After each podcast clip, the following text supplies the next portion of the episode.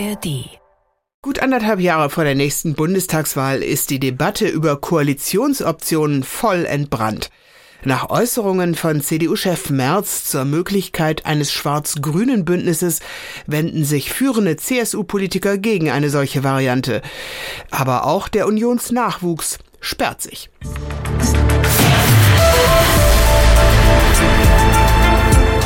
Das ist ein Thema heute am Donnerstag, den 8. Februar in den NDR-Info-Standpunkten. Außerdem blicken wir in den Nahen Osten, wo die Chancen auf eine rasche Entspannung immer weiter zu schwinden scheinen. Ich bin Ulrike Ufer. Sein jüngster verbaler Flirt mit den Grünen hat Friedrich Merz in den eigenen Reihen viel Gegenwind beschert. Der vermeintliche Sinneswandel des Parteivorsitzenden lässt nicht nur Mitglieder in der Union über seine Motive rätseln. Die Stuttgarter Zeitung meint, taktisches Geschick sei keine Stärke von Merz. Sonst hätte CDU-Chef Friedrich Merz nicht jetzt eine Debatte über ein Bündnis mit den Grünen angestoßen, auch wenn Winfried Kretschmann und Thomas Strobel für Schwarz-Grün im Bund plädieren. Doch haben beide in ihren Bundesverbänden so wenig Einfluss, als dass sie Merz helfen könnten. Die CSU, viele Christdemokraten im Osten und die Junge Union halten nichts von einer schwarz-grünen Koalition. Merz hat ohne jede Not eine Debatte angestoßen, in der die Union uneins auftritt. Das muss man erst mal schaffen. Das Darmstädter Echo schreibt dagegen, Vielleicht hat Merz ja auch nach Hessen geschaut. Dort hat sein Parteifreund Boris Rhein jüngst bewiesen, dass es sich auszahlt, bei der Regierungsbildung über mehrere Optionen zu verfügen. So wechselte die CDU nach zehn erfolgreichen Jahren Schwarz-Grün kühl zu Schwarz-Rot weil die SPD nach vielen Jahren Opposition bereit war, praktisch jeden Preis zu zahlen. Die Nordwestzeitung aus Oldenburg verweist darauf, dass die FDP bei der Bundestagswahl unter die 5-Prozent-Hürde zu rutschen drohe. Dadurch werden die Optionen der CDU für eine Regierungsbildung immer weniger. Das hat nun offenbar auch Friedrich Merz erkannt und seine frühere Äußerung, die Grünen seien der Hauptgegner seiner Partei, relativiert und diese als möglichen Partner genannt. Dieser Schritt ist so richtig wie unausweichlich, denn ohne die Grünen bliebe der Union wohl nur die SPD als Partner. Im Ringen um eine Waffenruhe im Gaza-Krieg und die Freilassung weiterer Geiseln aus der Gewalt der Hamas hat US-Präsident Biden erneut seinen Außenminister Blinken in die Region entsandt.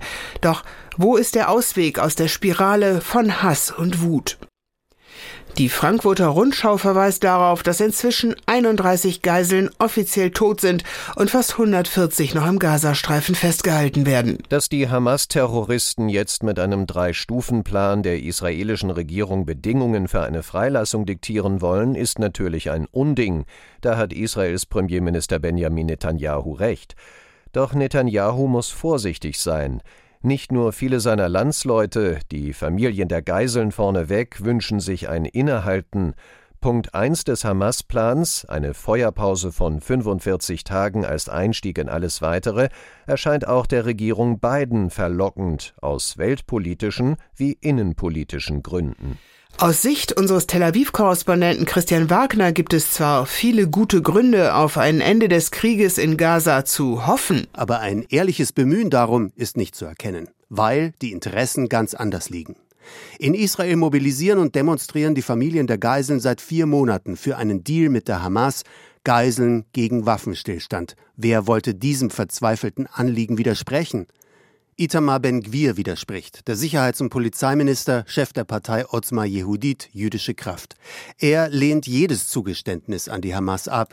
Sollten palästinensische Gefangene freikommen, will er die Koalition platzen lassen. Damit hatte er Premierminister Netanyahu in der Hand. Der fürchtet nichts mehr als das Ende seiner Regierung und Neuwahlen, die er wohl verlieren würde. Netanyahu geht es erkennbar nur um seine eigene Zukunft.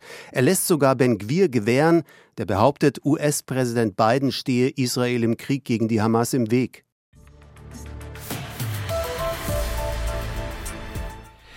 Und damit enden die NDR-Info-Standpunkte für heute. Morgen sind wir wieder da mit einer neuen Ausgabe. Die Standpunkte finden sich auch in der ARD-Audiothek, auch als Abo. Einen schönen Tag wünscht Ulrike Ufer.